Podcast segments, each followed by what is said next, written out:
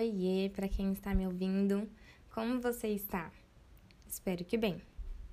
No sábado, dia 7 de dezembro de 2019, meu pai estava bem fraquinho, falando pouco, não levantava da cama e sentia dores constantemente. Nesse dia, ele recebeu várias visitas dos amigos dele, o pessoal da igreja, inclusive uma enfermeira, filha de um amigo dele, que também faleceu por câncer. Ela foi visitar ele e também medicá-lo. Ele estava conversando comigo num momento em que estava só eu e ele no quarto, e ele falou: "Olha, filha, eu tenho um conselho para você". Falei: "Qual conselho, pai?".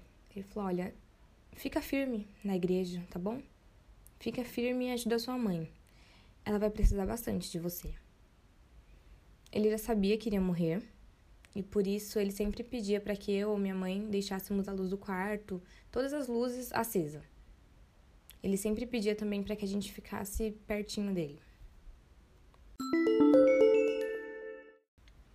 Por conta da morfina que ele estava tomando, que inclusive já nem surtia mais os efeitos de tirar dor, ele tinha alguns delírios.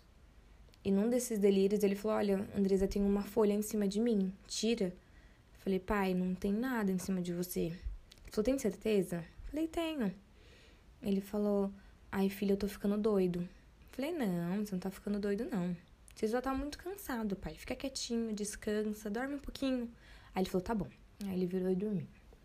Nesse momento, já eu e minha mãe estávamos nos revezando para dormir com ele. Então, minha mãe dormia metade da noite no meu quarto.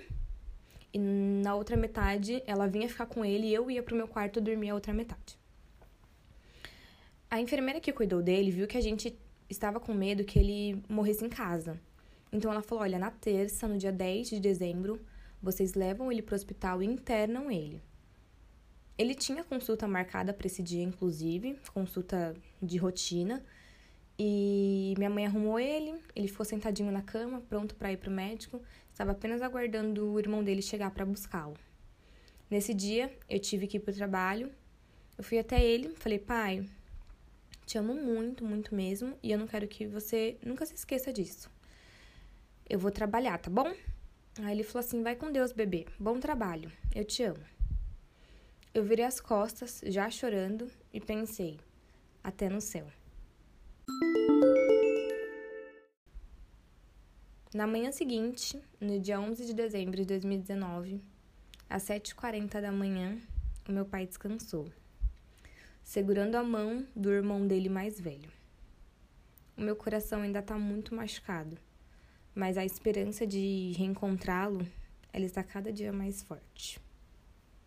Em Apocalipse 21, do verso 1 ao 5 diz assim: Então vi um novo céu e uma nova terra. O primeiro céu e a primeira terra desapareceram, e o mar sumiu. E vi a cidade santa, a nova Jerusalém, que descia do céu ela vinha de Deus, enfeitada e preparada, vestida como uma noiva que vai se encontrar com o noivo. Ouvi uma voz forte que vinha do trono, a qual disse: Agora a morada de Deus está entre os seres humanos. Deus vai morar com eles e eles serão o povo dele. O próprio Deus estará com eles e ele será o Deus deles. Ele enxugará dos olhos todas as lágrimas não haverá mais morte, nem tristeza, nem choro, nem dor. As coisas velhas já passaram. Aquele que estava sentado no trono disse: Agora faço novas todas as coisas. E também me disse: Escreva isso, pois essas palavras são verdadeiras e merecem confiança. É isso. Por hoje é só. E logo, logo tem mais podcast.